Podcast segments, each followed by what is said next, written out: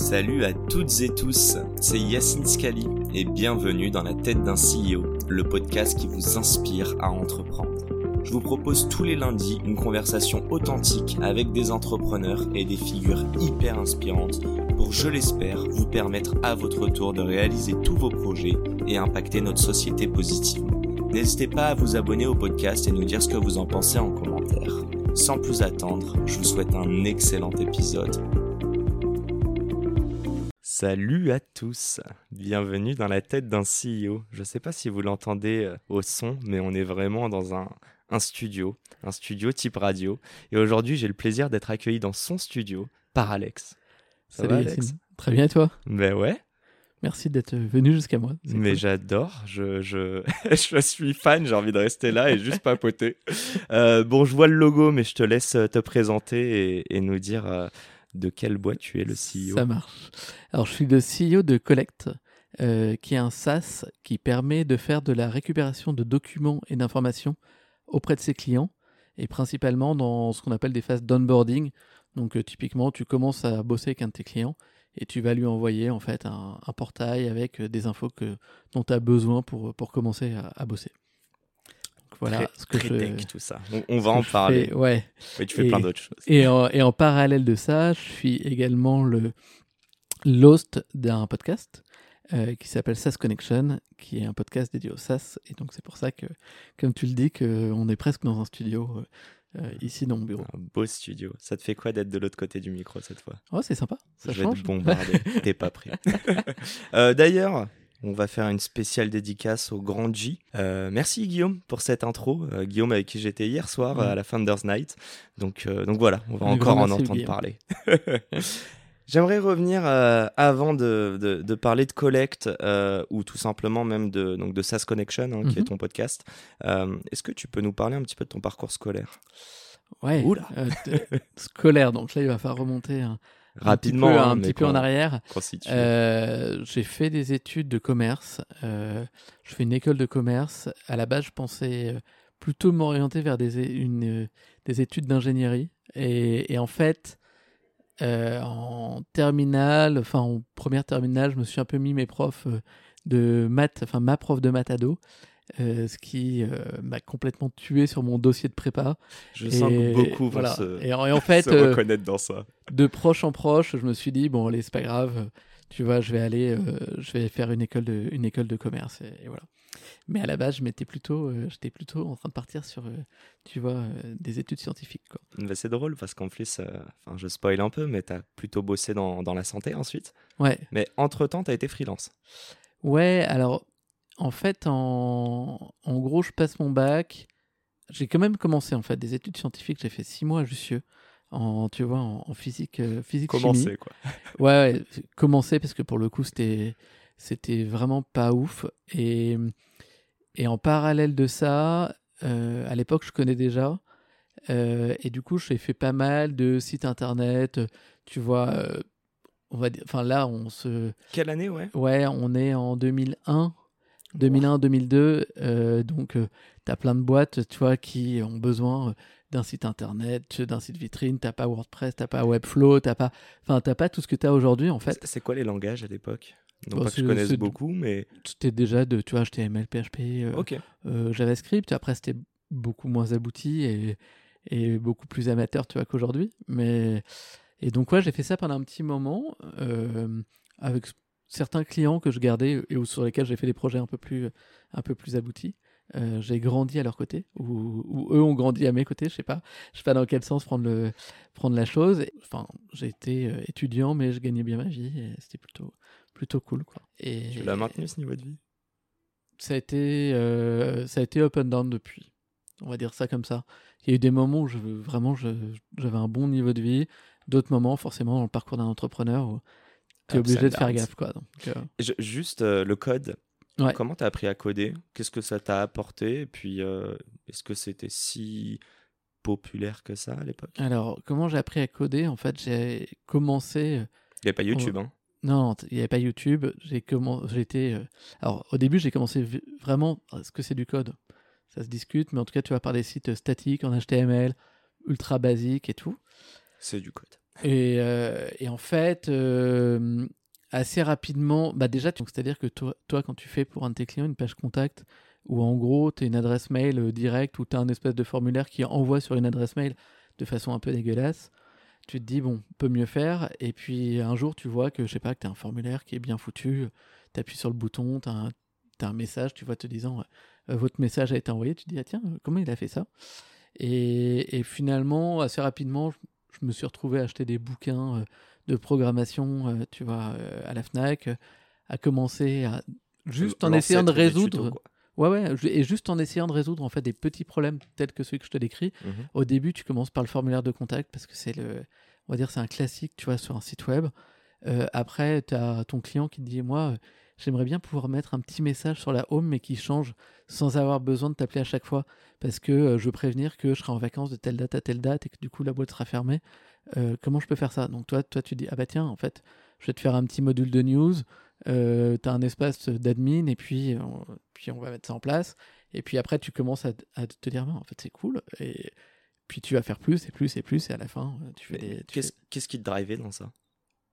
Je sais pas, j'ai un côté geek, tu vois, depuis que je suis tout petit. Euh, gamer? Je l'ai été un petit peu. Mais tu vois, genre à. On va dire à 14-15 ans, tu vois. Après.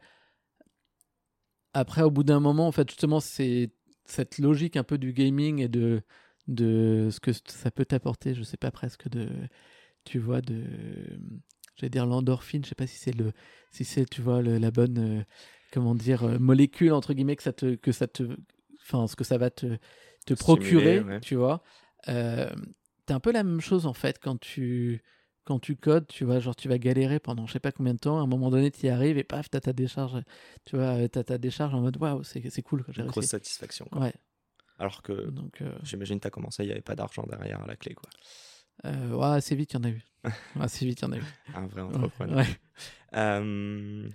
Du coup, ouais, là, on est en. Donc, je te dis, en... entre 2000 et 2005, 2005, ouais. Fin d'école de commerce, euh, je me pose la question d'entreprendre. Euh, mon projet entrepreneurial à l'époque, c'était de. J'avais remarqué une, petite boîte américaine qui, qui, grossissait vite et que je trouvais assez ouf. Euh, et du coup, j'avais envie de, de faire de l'intégration pour eux, enfin en tout cas de vendre ça à des clients. cette boîte, c'était Salesforce. Et ouais, bah alors maintenant, tu vois, maintenant on voit le truc le, géant que c'est devenu, mais en fait, à l'époque, il n'y avait pas de bureau en France, il n'y avait, y avait rien. Et... C'était un CRM au début? Ouais, c'était un CRM. Et, mais le premier, vraiment en mode cloud, euh, tu n'avais pas, pas cette notion de. Enfin, toi, à l'époque, si tu voulais un CRM dans ta boîte, il fallait que tu aies des serveurs dans une salle serveur, tu t'accédais à, ton, à tes serveurs, tu vois, via un réseau interne et tout. C'était pas genre. Le cloud. Euh, ouais, du SaaS et, et, tout. Et donc, je trouvais ça super intéressant. Et finalement, je me suis dit non, je ne vais pas faire ça. Je vais prendre un emploi, euh, enfin faire un stage plutôt, euh, parce que c'était, on va dire, le, stage de, fin d'études. Et, j'ai eu une opportunité, euh, un peu par hasard, de rejoindre un groupe de santé, comme tu l'as, comme tu l'as dit. Donc aujourd'hui, ça s'appelle le groupe Urgo.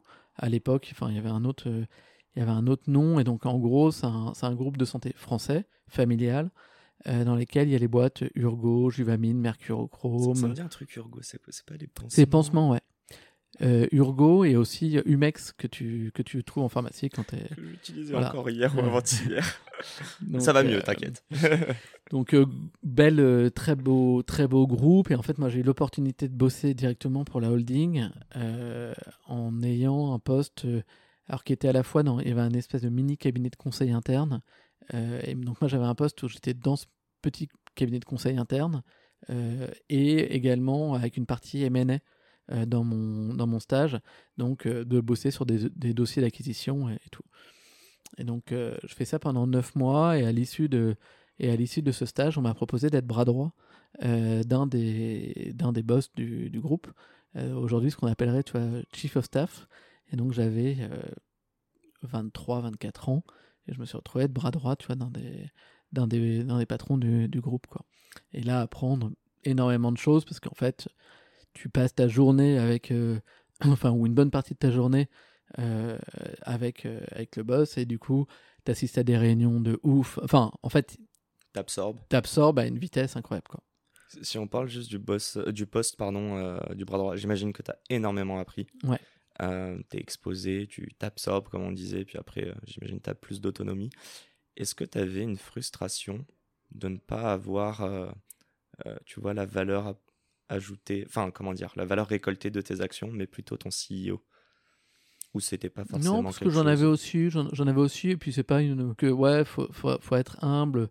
Euh, toi, tu es là pour aider, t'es pas là pour. tu vois, c'est pas toi qui vas prendre les décisions. et puis, j'ai eu la chance de travailler avec quelqu'un qui était bien plus brillant que moi. Tu vois, donc en fait, moi j'étais là comme facilitateur, mais c'était lui qui faisait quand même le, tu vois, son, son boulot de son boulot de CEO, quoi.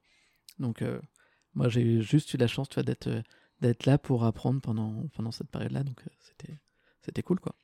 Est-ce que tu as un intérêt aujourd'hui et est-ce que tu, tu, recommandes ça justement de t'entourer de personnes euh, que tu penses, en tout cas de prime abord, foncièrement peut-être plus intelligents, plus forts dans certains domaines que toi? Est-ce que ça t'apporte des choses ou à l'inverse, est-ce que tu penses que c'est contre-productif?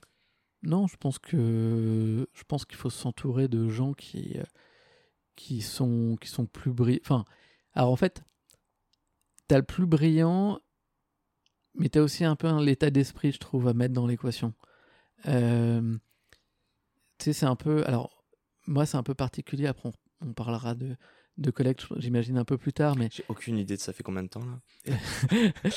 mais tu vois, on, on, fera le comment dire. Euh, euh, en fait, dans collecte, je suis, on va dire volontairement euh, en mode équipe très réduite, pour pas dire tout seul. Tu vois, enfin, je bosse avec quelques freelances, mais en, en tout cas, c'est c'est c'est très réduit. on te dit quand tu construis une team, ce qui est important, c'est d'avoir des gens qui sont performants. Tu vois, donc le fameux, est-ce que, enfin, si a priori, s'ils sont performants, c'est que tu as trouvé qu'ils sont euh, aussi intelligents que toi ou plus. Mhm. Euh, et ensuite, tu as l'état d'esprit, parce qu'en fait, quelqu'un qui a le mauvais état d'esprit, lui, s'il est très, très, euh, comment dire, très intelligent, il peut être nocif, tu vois. Et ça, je pense que c'est quelque chose qui à prendre en compte. Et surtout, tu vois, limite, bosser avec quelqu'un qui peut-être est un peu réfléchit peut-être un peu moins vite que toi mais qui a un bon état d'esprit et qui fait quand même euh, avancer les projets, tu vois, c'est pas forcément, c'est pas forcément un souci, quoi. Par contre, le vrai souci, c'est quelqu'un qui a un mauvais état d'esprit. Ok. Très très dur de, enfin, j'embraye là, mais l'état d'esprit, comment tu le, comment es capable de, de le quantifier, de l'analyser quand tu fais des entretiens d'embauche, etc. généralement, malheureusement, tu t'en rends compte un peu après, mais euh, tu vois, c'est des choses dont tu te rends compte un peu après. Tu as un peu le syndrome du alors c'est pas du enfin c'est des, des, signaux faibles tu vois mais euh, euh, de la porte fermée tu vois dans un enfin dans des bureaux tu vois par exemple euh, des gens qui systématiquement que que ce qu'ils sont en train de dire va pas être positif tu vois pour le reste du, du, bureau ce qui peut se dire certaines fois à la machine à café. Enfin en fait il y a des petites choses comme ça que tu peux ressentir quand même. Et enfin moi ça m'est arrivé de le voir dans des boîtes où j'ai bossé après en tant que freelance tu sens parfois que tu as des gens qui peuvent, être, euh, qui peuvent être un peu nocifs et surtout, c'est assez ouf à quel point cette nocivité, euh, ils peuvent la propager en fait. C'est que tu vois, en moins de deux. Quoi. Ah ouais, moi je me souviens, euh, je, peux, je peux citer une boîte, je me souviens chez, chez Meljet un jour, Alexis, le CEO, me dit là, il y a un, enfin, je pense qu'un tel, il a un mauvais état d'esprit, et ainsi de suite. Et en fait, effectivement, c'était le cas. Et en quelques semaines, bah, tu vois, il commençait à déjeuner euh, euh, en dehors du bureau avec, euh, avec une autre personne, à dire bah tiens, moi je pense que je vais me barrer, toi tu, toi, tu restes. Enfin, tu vois, genre, à semer le doute et ainsi de suite, quoi. Alors que la personne en question se serait pas forcément posé la question. mais, mais je trouve ça intéressant ce que tu dis, en fait, la, la, perf, et puis donc du coup se dire qu'on parle de technical skills. Mmh. Tout ce dont tu es en train de parler, c'est plus des soft skills, c'est plus ce que tu propages, c'est une culture. On va avancer un petit peu. Tu as créé une boîte, il me semble. Ouais, ensuite, donc je suis parti de, je suis parti de ce groupe de santé. J'ai créé une boîte avec des potes. C'était une boîte qui s'appelait TripXP. Et donc le principe, c'est euh, des activités touristiques, mais proposées par des locaux. Donc on est, on va dire, on est en plein dans la période euh, de toute l'économie du partage. Donc, tu avais Airbnb qui explosait, tu avais, on va dire, plein d'initiatives autour de, de l'économie du partage. Et donc, donc, nous, on a voulu lancer ça sur les activités touristiques. L'idée, c'est typiquement, tu pars à Londres, tu connais déjà Londres parce que tu y étais plusieurs fois, t'as pas forcément envie d'aller faire, je sais pas moi, les bus, tu vois, qui font le tour de la ville ou d'aller dans un musée, mais t'aimerais bien faire un truc qui change un peu. Et nous, on va te mettre en relation avec, genre, un photographe qui va te, un, te donner des cours de photo, mais te faire découvrir des endroits stylés dans la ville, tu vois. et donc, on, on a lancé. Du coup? Pardon Un peu une marketplace Ouais, complètement marketplace. Et là, en fait, euh, on a fait toutes les conneries possibles et inimaginables. Euh, je pense que euh, on trouvait ça sexy, mais sans se poser assez la question de est-ce que le modèle pouvait être viable? en fait, il se trouve que, que les activités, c'est des montants qui sont assez faibles. Donc, en fait, quand tu es sur un principe de commission, tu vas pas toucher, tu vas pas toucher grand chose. Donc, comme tu n'as pas de repeat, c'est compliqué. Et derrière, par contre, tes coûts d'acquisition, ils sont hyper élevés parce qu'en fait, tu es sur les mêmes mots-clés que euh, un hôtel qui, euh, tu vois, qui peut être vendu 4 fois ou 5 fois euh, ton prix, voire même, tu vois, on va dire un truc tout packagé par une agence de voyage. Donc, hyper, hyper compliqué à ce, à ce niveau-là. Et dans les autres bêtises, à l'époque, euh, donc moi, je m'étais, j'avais abandonné le code en, rentrant, euh, en rentrant chez, chez, comment dire, chez Urgo. Toute la partie, euh, toute la partie tech, on fait appel à une agence pour, pour sortir le produit. Donc, tu vois, on va dire tes, tes économies partent assez vite dans, dans ces circonstances-là.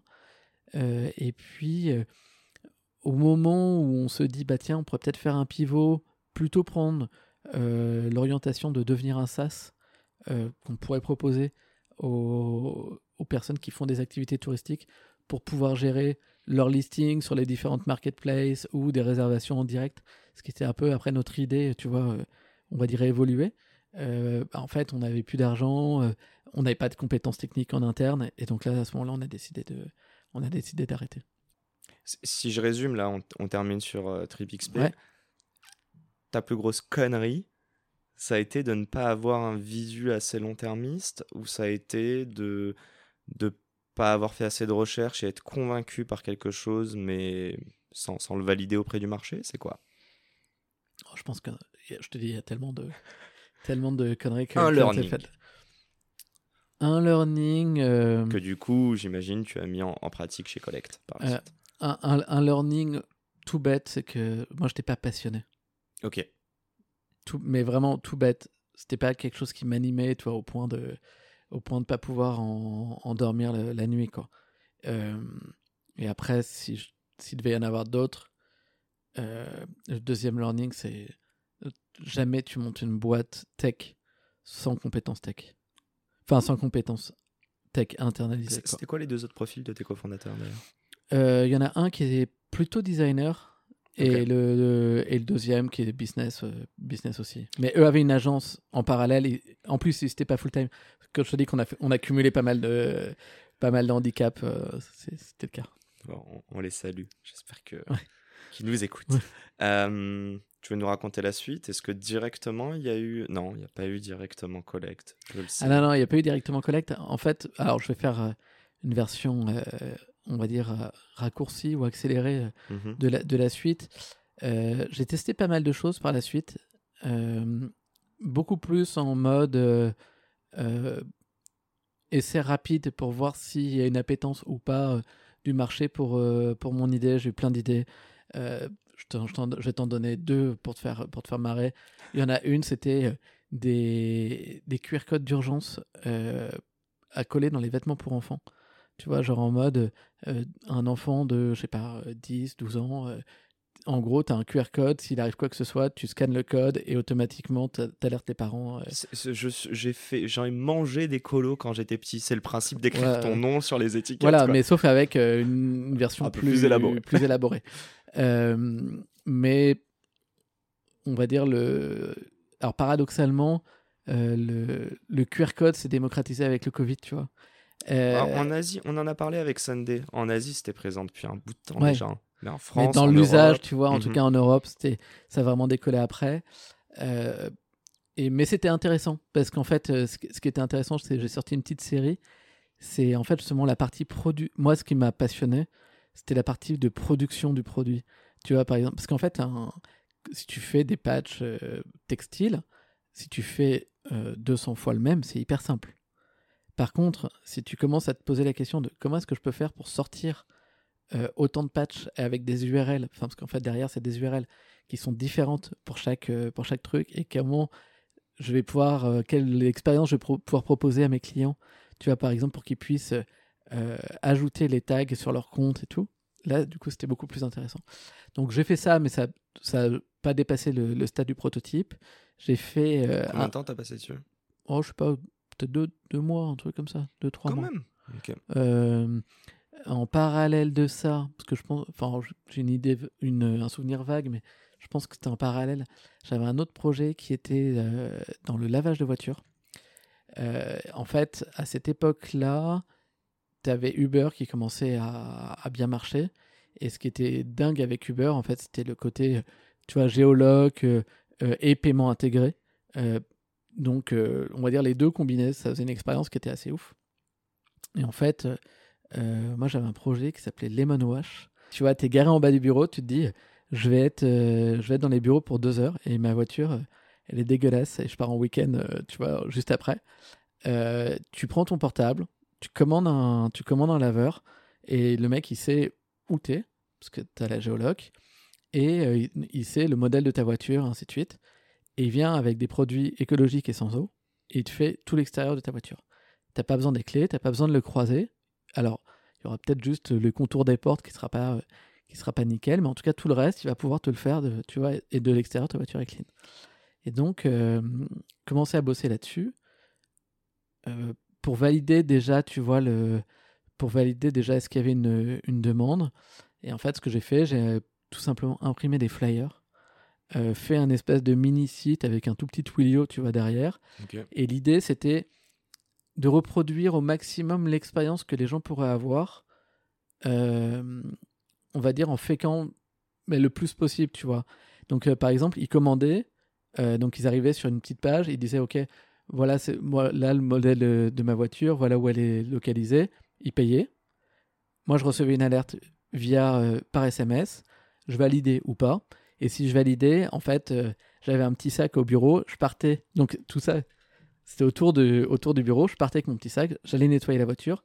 Je prenais des photos après de la voiture qui était propre et je renvoyais un email avec la facture et euh, les photos, tu vois, de, de la bagnole. Euh, de la tu bagnole sais que Deliveroo a, a, commandé, a commencé comme ça. C'est eux qui faisaient leur propre livraison.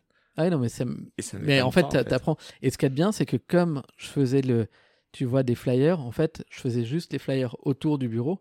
Comme ça, j'étais assuré qu'on n'allait pas m'envoyer, tu vois, à l'autre bout de, à l'autre bout de Paris. Et de toute façon, si ça avait été trop loin, j'aurais refusé, de, tu vois, le, lavage, quoi. Et donc, j'ai fait, je sais pas, peut-être une vingtaine de lavages ou un truc comme ça. Euh, tu pas particulièrement. Et, je parle de l'expérience de laver une voiture. Ouais, non, non, c'est bien, bien ma réponse. Et, et en fait, j'ai décidé d'arrêter euh, pour une, alors pour plusieurs raisons, mais une des raisons principales, c'est que je m'étais, alors déjà il y avait, il commençait à y avoir de la fronde un peu autour des, de tout ce qui était un peu ubérisation. Tu vois, avec des risques de requalification et ainsi de suite. Et donc ça, ça me, ça me foutait un peu les, les jetons. Et l'autre truc, c'est que en fait, c'est hyper compliqué de, de constituer une, une demande, enfin une, une offre, pardon, si t'es pas capable de, de, lui proposer du boulot tous les jours. En gros, le problème que tu as avec le lavage de voiture, c'est que s'il pleut, euh, tu vas pas laver ta voiture. Tu vois, c'est entre guillemets, c'est mécanique. Tu peux regarder n'importe quel stat ou n'importe quel mec qui a une station de lavage, il va te le dire. Il va te dire dès qu'il pleut une goutte, il euh, y a personne. Par contre, dès qu'il commence à faire beau, là, elles sont blindées. Et donc, le problème que tu as, c'est que euh, toi, tu peux pas dire à des, tu peux pas proposer entre guillemets un boulot à des gens en leur disant bah tu vas bosser. Il faut que tu sois disponible quand il fait beau. Par contre, quand il pleut, euh, tu risques d'avoir aucun appel et, personne qui te demande des lavages. Tu vois. Et donc, pour cette raison-là, je me suis dit, euh, mets le truc de côté, euh, ce sera enfin, trop compliqué. Et puis, je m'apercevais aussi que les marketplaces, c'est pas forcément le truc qui me passionne le plus, tu vois. C'est, c'est, je sais pas pourquoi. Euh, ouais, ouais, et rebelote. Euh, avant de parler de Collect, euh, tu peux nous parler rapidement de ton passage chez eFounders. et puis, je pense que tu peux introduire le SaaS, le bootstrapping et Collect. Alors, enfin, ce que j'ai expliqué, c'est un peu à la fin de TripXP, je testais pas mal de choses et dans tout ce que je faisais, alors j'avais une petite casquette blogueur. Euh, j'avais un petit blog perso où je bloguais pas mal dessus. Et, euh, et à un moment donné, j'ai fait un article. Il y avait une conférence qui avait lieu euh, à San Francisco et que je trouvais hyper intéressante sur des startups B2B et startups plutôt SaaS. B2B Rocks. Voilà. Et en fait. Ton, ton, blog, c'est sur Medium? Non, non, à l'époque, il n'y a pas de Medium. enfin, c'était un truc perso, hébergé je sais pas où. Et, et, du, coup, euh, du coup, je poste un.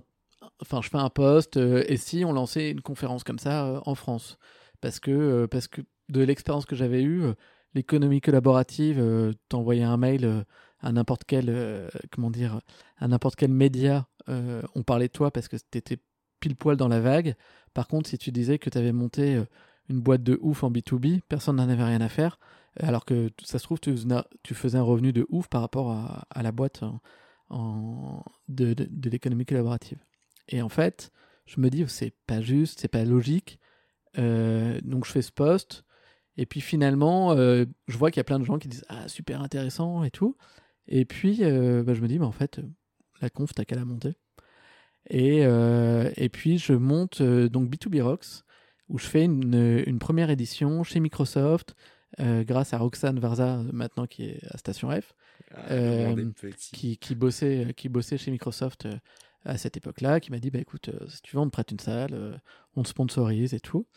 Et donc, sud-ouest de Paris, là, vos locaux Et donc, je fais une première édition de B2B Rocks, puis une seconde, et donc c'est dans ce cadre-là que je rencontre les équipes Defenders, dont Thibaut. Euh, et quelques, quelques semaines ou quelques mois après, il m'envoie un petit message en me disant euh, euh, T'es sur quoi en ce moment? Est-ce qu'on peut se parler? Et il me propose de, de, les rejoindre, de les rejoindre pour bosser au niveau du studio, mhm. pas sur un projet, mais au niveau du, au niveau du studio. Et donc j'y ai, fait, j'y ai passé un peu plus d'un an. super expérience. J'ai appris énormément de choses. Tu vois, je pensais, et je fréquentais déjà pas mal de startups, mais en fait, j'ai vraiment appris ce que c'était, tu vois, typiquement, je te parlais des erreurs dans la tech, euh, ce que c'est que d'avoir une équipe tech, on va dire d'améliorer ton produit euh, tous les jours, de maintenir un, rythme de développement, euh, tu vois, assez rapide et tout. Et puis, en fait, en 2015, donc on va dire deuxième partie de l'année, j'avais plusieurs potes qui partaient, qui, qui voulaient quitter eFounders pour monter des, des projets et plutôt en mode bootstrap. Et puis finalement, moi à ce moment-là, je me suis dit, mais en fait, c'est aussi ce que j'ai envie de faire. Euh, je m'étais déjà un peu remis à coder euh, quelques, quelques mois avant. Et je m'étais dit, mais en fait, euh, moi ce que je veux, c'est monter un, mon propre SaaS et, et le coder, et le coder moi-même. Et donc voilà. Alors, deux choses. Hein. Bootstrap, pour ceux qui ne savent pas encore, donc c'est concrètement ne pas lever des fonds et être capable de générer du, du, revenu, même par une activité tierce Souvent, c'est du conseil, de la presta pour pouvoir financer euh, la création de ton produit. Euh, et eFounders, on n'en a pas parlé, mais startup studio euh, plutôt bien connu et, j'espère recevoir Thibaut prochainement. Voilà, petit spoil. Mais et donc voilà, les, ils ont quoi? Ils ont trois, trois licornes déjà? Il y, a, bah, y a du Aircall, Spendesk. Aircall, Spendesk, Front. Ah, et, après, et après, il y a pas mal de il y, a, y a, pas mal de projets euh, qui, qui, sont passés par, euh, qui sont passés par eFounders. Ouais. Et, et, le Startup Studio, le, principe, c'est euh, de recruter des personnes, de leur donner des idées ou pas, ou de réfléchir avec eux sur les idées, mais de les accompagner dans la création de cette startup. Exactement. Exactement. Et, et eFounders c'est vraiment spécialisé en B2B et majoritairement en SaaS. SaaS. Mhm. Ça m'a vraiment confirmé que c'était ça, enfin, on va dire, ce, ce domaine-là qui m'intéressait. Ce qui est intéressant avec le SaaS, c'est que donc ça c'est software as a service, euh, donc tout ce qui est de logiciel en ligne. Mhm. Et le, ce qui est intéressant, c'est qu'il y a des vraies mécaniques en fait que tu peux transposer d'une boîte à l'autre. C'est-à-dire que tu vois, il y a euh, si tu sais faire de, je sais pas moi, du marketing, du euh, des sales et ainsi de suite, tu as finalement des conseils que tu peux passer d'une boîte à l'autre ou, ou, des boîtes où tu peux t'inspirer d'autres boîtes. Donc ça, c'est assez, c'est assez intéressant. Ça, fait écho au manque de repeat dont tu parlais au tout début avec mm. TripXP. Après, il y, a aussi des playbooks qui existent pour les marketplaces. Hein. Mais en tout cas, c'est pas, c'est pas des choses qui, me, qui moi, me, m'animent, tu vois, aujourd'hui. et donc, donc voilà, du coup, je suis resté un peu attaché au, au SaaS. Après, quand je suis reparti Defender, j'ai continué de faire euh, euh, des conférences B2B Rocks. SaaS Connection n'est pas né à ce moment-là Non, SaaS Connection, c'est beaucoup plus récent. Ça date bah, de, l'année dernière, donc de 2021. et, donc, euh, donc, B2B Rocks, j'en ai fait en 2016, enfin 2015 ou 2016, je sais plus. Et puis, et puis en fait, à ce moment-là, le truc, c'est que j'avais commencé à bosser sur un, sur un nouveau SaaS qui était un, CRM pour les VC. Euh, donc c'était, on va dire, le premier projet sur lequel je me suis. C'était quoi le nom? Il n'est pas de, il est jamais sorti. Ah ok d'accord parce que j'ai entendu parler d'un CRM pour les VC mais euh... enfin bref. Kushim peut-être? Euh, il y a celui-ci mais il y en a un autre mais celui-ci aussi et il y en a un autre j'en suis sûr. Bah, je, me faisais, je me faisais targeter sur sur LinkedIn. Et, et, du coup donc j'étais en train de développer ça. Le problème que j'avais c'est que dès que il fallait bosser sur B2B Rocks, en fait, tu remets ton, en gros ton SaaS en pause parce que euh, organiser un événement, c'est hyper, hyper euh, euh, chronophage. il faut que tu contactes tous les, enfin, tous les intervenants. Enfin, il faut que tu les trouves, que tu les convainques, il faut faire des calls. Il faut que tu fasses la même chose avec tes sponsors, mhm. plus la prod. Enfin, et donc, au final, pendant 3 ou 4 mois, en gros, je mettais en pause complètement le développement de, de ce SaaS. Et je me suis dit, mais c'est pas c'est juste pas tenable en fait d'avoir un événement d'un côté et un SaaS de l'autre. Et du coup, j'ai décidé de revendre B2B Rocks. Et donc, j'ai revendu B2B Rocks à Axeléo, euh, fonds d'investissement, euh, qui euh, lui-même l'a revendu à Advisor l'année dernière. donc, Advisor, qui est une sorte de, de gros directory de plein de SaaS. Du coup, donc le... Ça existe encore, B2B Rocks? Ouais, B2B Rocks, donc ils ont refait une édition euh, en physique euh, cette année au mois de juin. Euh, et Advisor étant une boîte montpelliéraine, et ils ont fait ça à Montpellier. ça t'a procuré de la fierté, j'imagine? Ouais, c'est toujours, bah, toujours plus sympa de voir, que, ça, continue de vivre. L'année prochaine, ça fera 10 ans, tu vois, que je, que je l'avais monté.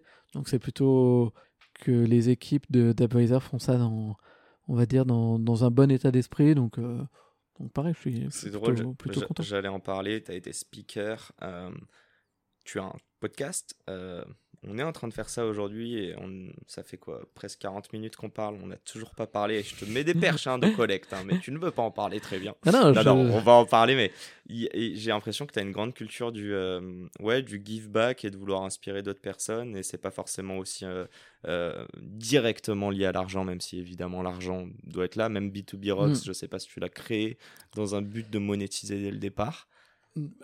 Non, c'est vrai qu'en alors moi quand je me suis remis dans la tech en 2010, mhm. euh, alors ça, on a l'impression que c'est il y a hyper hyper hyper longtemps, euh, mais euh, c'était pas du tout le même écosystème, beaucoup plus beaucoup plus altruiste et tu vois et très orienté vers, enfin tu avais un mot qui était très très à la mode, qui était la sérendipité, tu vois. Et et en gros la sérendipité c'est vraiment le côté. Euh, tu vois, tu parles de give back, c'est même pas du give back, en fait, c'est presque du give first. Euh, c'est en gros, euh, on est là pour partager, on est là pour, pour aider, et s'il y a quelque chose qui, qui, vient en retour, tant mieux, tu vois.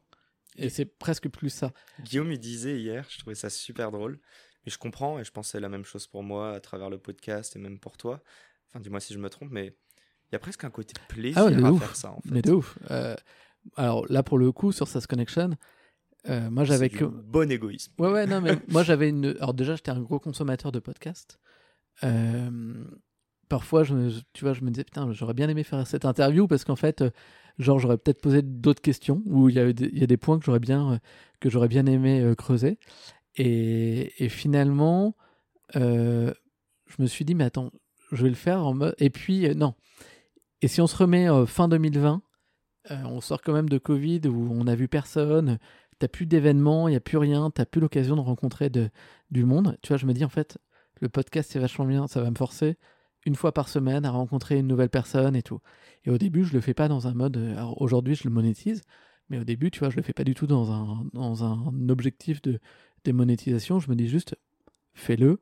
Euh, ça va t'ouvrir, enfin, ça va te permettre de, de te recréer un réseau, euh, d'apprendre plein de trucs. Et d'ailleurs, c'est ce que je dis dans l'intro, tu vois, du podcast. C'est en gros, moi, enfin, la plupart des questions que je pose, euh, c'est complètement intéressé, quoi. Tu vois, genre, j'ai plein de choses à, hein. j'ai plein de choses à apprendre pour Collect, et, voilà. Donc, donc c'est vraiment dans, dans ce sens-là que, sens-là que je le fais, et plutôt que de le faire en, en, solo, bah, finalement, je mets un micro entre les deux et j'en fais profiter toute l'audience. quoi.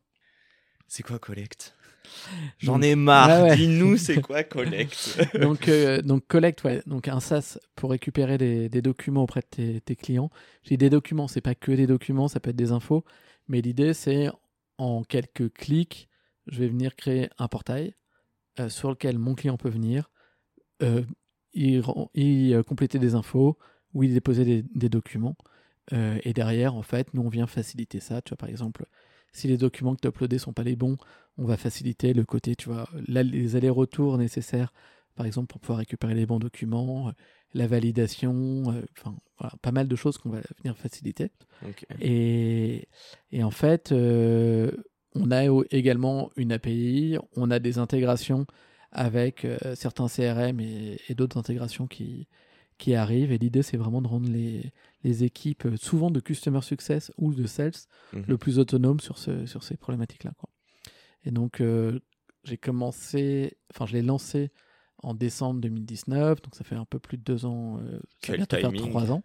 ça va bientôt trois faire. mois avant le Covid. Ouais, c'est. bah après. Ça t'a pas desservi. Ça m'a pas desservi. Alors, toujours compliqué quand tu es en plein lancement de savoir si ça te sert ou que ça te dessert parce que tu pas T'as pas encore le. des sales, mais en même temps, tu leur facilites la vie d'un point de vue digital. C'est ça. Donc, je pense que, tu vois, clairement, à l'époque, euh, ma cible, elle n'était pas totalement définie. Mhm. Aujourd'hui, elle est beaucoup, elle est beaucoup mieux définie. Euh, tu vois, par exemple, euh, on, se rattache forcément à des choses qu'on connaît. je discutais avec pas mal d'organisateurs d'événements qui avaient besoin de récupérer, toi, par exemple, des présentations auprès de, leur, leurs intervenants. Bon, autant te dire que mi-mars 2020, quand le Covid arrive, ils ont plus besoin de toi, tu vois, pour récupérer les presses, tu vois. Euh, tout se digitalise, enfin tout se fait en ligne. Euh, ils appuient directement sur partager mon écran. Toi, t'existes plus, tu vois. Euh, mais à l'inverse, il y a d'autres secteurs où, bah là, d'un seul coup, tout comme, je sais pas, les boîtes dans la signature électronique ou, ou les webinars en ont bénéficié. Nous, c'est sûr qu'il y a certains clients qu'on a réussi à choper, tu vois, euh, grâce à, on va dire, grâce au Covid aussi. Quoi. tu peux nous euh, parler d'un cas d'usage euh, peut-être précis sur une type de client que tu ne pensais pas attirer au début Je sais pas si c'est forcément via le Covid ou pas, mais... Il y, a, y, a un client, j'aime bien donner cet exemple, c'est un, un, gros promoteur immobilier au Canada. en fait, ils fondent, ils sont constructeurs de ce qu'on appelle des condominiums. Donc, tu sais, c'est des énormes immeubles. J'ai fait 4 ans au Canada. Ok. Mais tu peux expliquer euh, hein, quand même. Donc, c'est des énormes immeubles euh, où souvent il y a un certain nombre de services qui sont partagés au niveau de tout l'immeuble. Donc, par exemple, tu vas avoir, euh, tu vas avoir une piscine, tu vas avoir une salle de sport et mhm. tout. Et, et donc, c'est, enfin, eux, ils construisent des immeubles où il y a jusqu'à 500 logements dedans. Quoi. Donc, c'est vraiment assez, assez gros. Euh, euh, et, ils ont une problématique, à savoir que euh, au moment où ils ont le feu vert de, de la mairie pour pouvoir finaliser les, transferts tu vois, de, de logements, bah, tu veux dire quoi par transfert de logement? Bah, En fait, en gros, tu as un contrat, si tu veux, comme, comme quand tu achètes un appartement, tu vois. Mmh Donc, en gros, tu as prévendu l'appart, mais la partie, à un moment donné, il faut que tu finalises le, la transaction, tu vois. Et en fait, cette finalisation de la transaction, ils ont besoin de récupérer pas mal de, documents à, cette, euh, à ce moment-là. Et donc là, tu t'imagines que c'est genre, euh, je pense qu'il doit y avoir une quinzaine de documents, un truc comme ça. Et donc, euh, tu t'imagines qu'en fait, cette boîte-là, ils ont besoin de récupérer 15 documents x 500. et chaque jour, voire chaque heure compte. Parce qu'en fait, en gros, c'est lié euh, tant que ça c'est pas fait, ils peuvent pas récupérer les fonds. Et donc là, on parle de plusieurs centaines de millions d'euros, tu vois. Mhm. et, et, du coup, euh, avant, c'était littéralement, tu vois, genre un fichier Excel, et des gens qui envoyaient des listes toute la journée. tu vois, genre en mode, il nous faut ça, ça, ça. Ah tiens, on a reçu ça. Bah alors attends, je coche, tu vois, dans, dans le fichier Excel qu'on a bien tout reçu, et ainsi de suite. Bref, il s'arrachait les cheveux, quoi. Avec Collect, littéralement, le truc, c'est quasiment automatisé. En trois jours, ils font le boulot. Euh, ils savent exactement où ils en sont. Enfin, tu vois, genre. Euh, tu le disais au tout début. Euh, déjà, j'ai deux questions en fait. Bon, en fait, qui sont un peu les mêmes, mais est-ce que tu l'as cofondé avec quelqu'un ou est-ce que tu l'as fondé tout seul? Je l'ai fondé tout seul. ok. Deuxième question. Tu as dit que tu n'avais pas, voire ou peu, pardon, voire pas d'employés, mais que tu bossais avec des freelances. Ouais pourquoi et combien d'employés tu as Est-ce que tu n'en as pas du tout Est-ce que ça va évoluer par la suite euh, Alors, en fait, c'est plus euh, ponctuel. Mmh typiquement, tu vois, à un moment donné, il a fallu que je refasse des choses d'un point de vue design.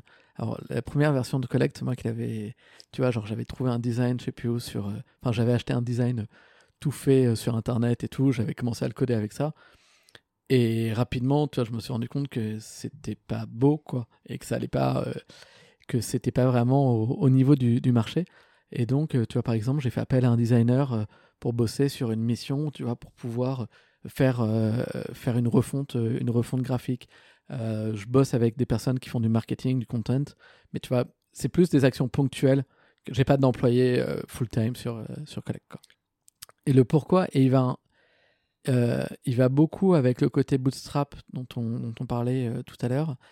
en fait, j'ai, enfin, je fréquente et j'ai fréquenté pas mal de de, de founders, de boîtes, euh, de boîtes qui sont financées.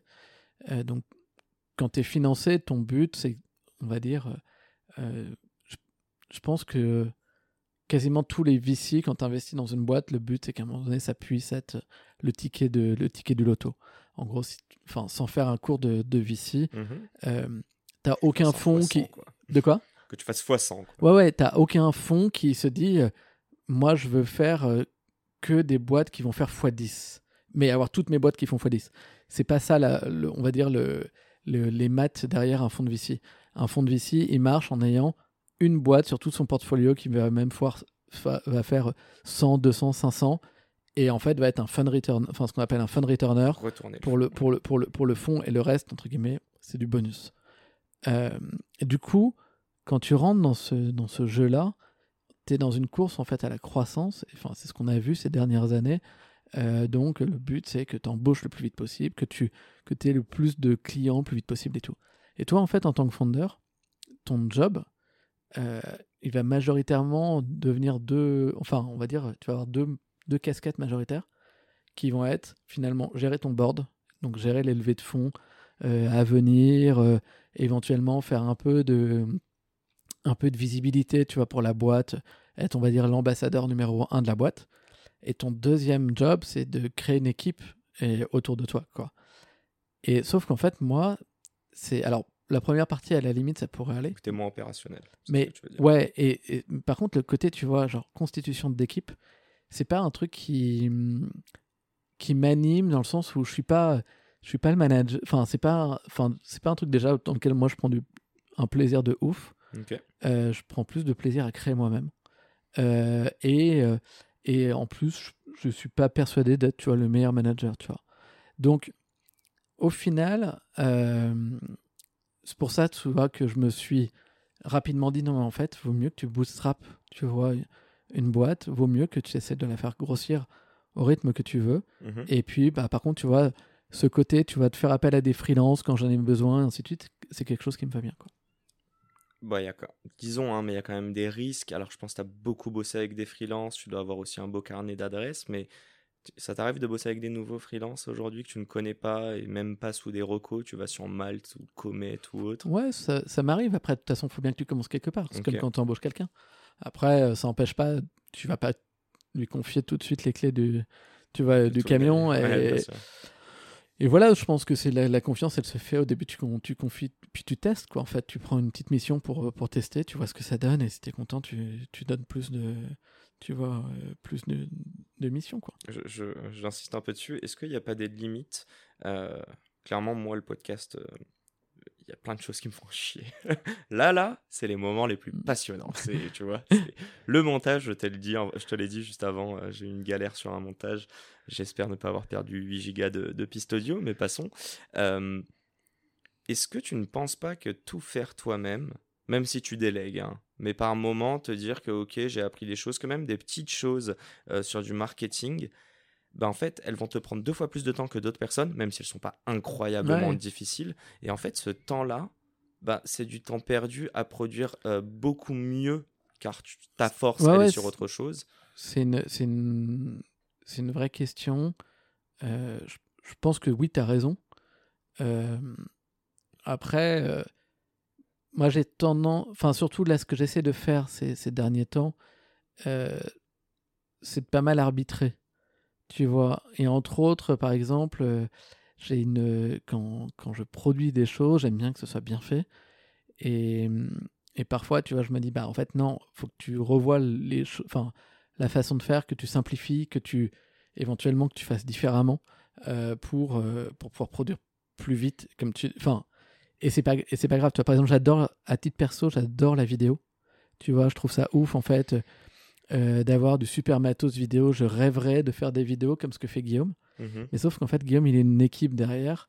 Enfin il a commencé seul mais aujourd'hui il a une équipe derrière. Du coup tu peux pas te dire bah tiens je vais lancer des vidéos et je vais essayer d'avoir le même niveau que Guillaume en faisant ça plus le code plus le sales et, et tout. Par contre bah je découvre que tu as, des logiciels en ligne qui te permettent de faire quelque chose qui qui est pas aussi bien, mais qui fait largement le job. C'est pas rien, quoi. Ouais, c'est pas rien. Mhm. Qui fait largement le job et, euh, et, au final, en quelques minutes ou quelques heures, tu fais un truc hyper stylé. Et, et tu vois, c'est des choses où du coup, je me dis, bah en fait, juste, tu pourras pas avoir le même truc, accepte-le. Et juste, toi, ton rôle, c'est de produire des choses rapidement et que ça marche, quoi. Ok. Euh, j'ai une dernière petite question c'est quoi euh, la tâche ou les tâches qui te font le plus chier? Oh, Il y en a beaucoup. Euh, non. Euh, bah. Alors, c'est pas que ça me fait chier, mais ce que j'ai tendance à délaisser, et c'est pas, une, pas très très malin de ma part, c'est le marketing. alors, ce qui est, ce qui est paradoxal, c'est que c'est avant de pouvoir être focus à 100% sur, sur Collect, je faisais du, je faisais du freelance et je faisais du freelance en marketing. Tu vois, plutôt, enfin, grosse et, et grosse marketing. Et du coup, mais aujourd'hui, c'est quelque chose que j'ai tendance à un peu mettre de côté sur, euh, sur Collect. Euh, La partie acquisition, tu veux dire? Ouais, tout. non, non, mais, non, non, mais vraiment. Enfin, tout dans le sens, tu vois, euh, même demander des recos clients, même optimiser le, tu vois, optimiser le funnel et ainsi de suite.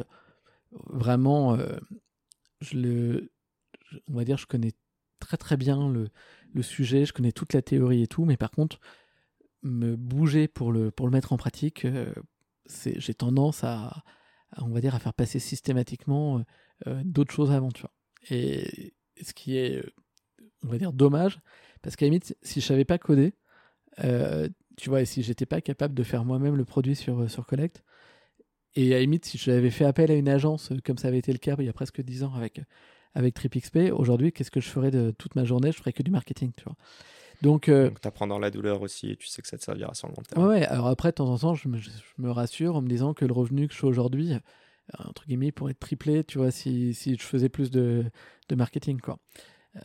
mais, mais bon, il faut quand même que je, que je m'astreigne à, à rééquilibrer ça. C'est dommage de de ne pas, de pas en faire plus. Bon, je te souhaite que tu trouves là. Ah bah tiens, une dernière petite question. Tu procrastines Bah ouais, typiquement, ouais. Sur le marketing, ouais. Ouf. Ah, ah ouais. Flemme, quoi. Ah ouais. Non, non, mais je procrastine. Euh, tu vois, je, je trouve ça hyper dur de, de, de trouver le bon rythme pour. Euh, et surtout quand tu es seul, en fait. Euh, pour, tout, pour tout faire. Tu as, cette fameuse tu as ce fameux, ce fameux quadrant de euh, important urgent. Je sais pas si ça te parle. Non, du tout. En, gros, normalement, la plupart de tes tâches, tu peux les mettre sur un, sur un quadrant avec deux axes. Donc, non.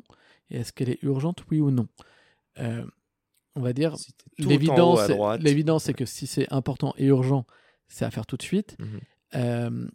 si c'est urgent, mais pas important, il faut que tu te poses la question est-ce que je peux soit ne pas la faire, soit la déléguer. Non important, non urgent, normalement, celle-là, tu même t'essayes de. Enfin, en fait, faut que pour éviter trop de polluer, tu vois, faudrait que tu l'évacues euh, quelque part. Et le vrai piège, c'est que souvent on a tendance à, à, ne pas faire le important, mais pas urgent. Euh, et tu vois, et là l'exemple, euh, typiquement, c'est le marketing. Mmh c'est le marketing, c'est hyper important, mais souvent, est-ce que c'est l'urgence? Bah non, comment dire Fois, ça, ça va passer en, ça va passer derrière. Cet épisode tout ça, touche à sa fin. Euh, une bonne heure de conversation. Mais comme d'hab, je pose euh, mes quelques questions à tous mes invités et tu n'y échapperas pas. C'est pas parce que tu es intervieweur et que tu as super matos que. Non, je rigole. Euh, qu'est-ce que l'entrepreneuriat pour toi si tu devais l'associer à un mot ou un groupe de mots? Et pourquoi? Pour moi, c'est l'impression de liberté. Et alors, on dit souvent que l'entrepreneuriat, c'est la liberté. Pour de vrai, euh, on va dire c'est c'est plus une impression. Parce que tu vois, euh, moi je sais qu'en plus de 10 ans, euh, ça m'est arrivé très très peu de fois, je sais pas moi, un après-midi de se dire tiens, je vais aller au ciné. et, je pense qu'au final, on est beaucoup moins libre que, que, plein de, que plein de salariés, mais en tout cas, on a l'impression que on peut tu vois, euh, qu'on peut faire ce qu'on veut, euh, on peut prendre telle ou telle décision, qu'on peut orienter la boîte comme on, comme on le souhaite. Quoi. Mais c'est plus une impression que c'est un peu une prison dorée pour de vrai. Le gars, dit-il, alors qu'il n'a pas d'employé, il a des freelances, il est solo Je crois qu'il y a de la liberté dans tout ça. Ouais, ouais, il y, a quand même de la liberté. Euh, ma deuxième question est la suivante, mon cher Alex. Tu avais la possibilité de choisir un board member? Vivant, mort, fictif ou réel. Vivant ou mort, fictif. Alors moi, je vais prendre euh, quelqu'un de, de vivant et réel. Enfin, bon, en même temps, euh, vivant, fictif, ce serait compliqué. Euh, je, vais, je vais te dire Christophe Jans, ah. qui est qui est le fondateur du, du fonds Point9, spécialisé dans, dans le SaaS. Bien sûr. c'est quelqu'un que j'apprécie beaucoup, qui a une connaissance de, cette, de cet écosystème et de toutes les mécaniques SaaS qui est juste euh, incroyable. Euh, et, euh, et, surtout d'une humilité complètement ouf. Tu vois, genre, le mec a investi dans des. Non, je sais pas combien de licornes. Enfin, par rapport à la taille du fond, c'est juste incroyable ce qu'ils font. mais c'est le mec le plus humble que je peux connaître. Donc, donc sans hésiter, tu vois, genre, enfin, limite, euh, moi qui ai dit que, que je voulais être bootstrap et tu vois, ne pas le lever, euh, avec Point9, tu vois, je pourrais me poser la question. Si demain, euh, tu as une minute et tu peux lui poser une question, ce serait quoi?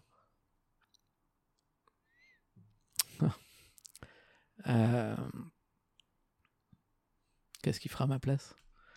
Lever, pas lever Est-ce que est-ce qu'il faut essayer de faire en sorte que Collect, tu vois, soit une boîte qui, que, que j'essaie de faire, euh, tu vois, fois 100, fois 1000. Je sais, je sais pas. C'est une, je lui poserai la prochaine, je lui poserai la prochaine fois que je le vois. Tu le connais? Ouais, je le connais, ouais. ouais trop cool. Tu sais que t'es pas le, le, premier à m'en parler en plus. Donc, euh, on, on, te salue, mais je pense pas qu'il parle français. Non, il parle pas français. Mais on peut saluer, saluer Louis euh, qui bosse, qui bosse avec ouais, exactement. Bah, salut à Louis et hello Christophe. bon, ma dernière question. Euh, c'est quoi le conseil le plus sous-coté, le plus sous-coté hein, que tu aimerais adresser à notre audience euh, qui hésite ou qui souhaite se lancer ou qui fait face à des obstacles dans, son, dans le cadre de son projet entrepreneurial?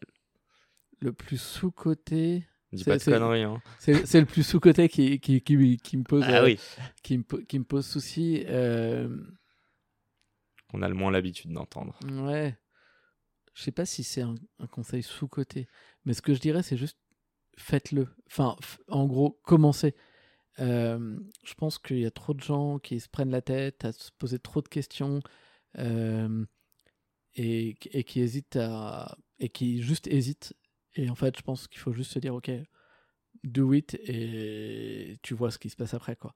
Euh, aujourd'hui, c'est facile pour plein plein de trucs de commencer, de tester, et je pense qu'il faut juste mettre une pièce dans le, tu vas dans le jukebox pour voir, pour voir ce qui se passe. Quoi. faire un, pas l'un après l'autre et arrêter d'intellectualiser. Ah ouais, mais enfin, je pense que. Et c'est pas genre, tiens, la semaine prochaine, tu peux le faire. quoi. C'est dans une heure, tu peux commencer à, à te dire, tiens, est-ce que je.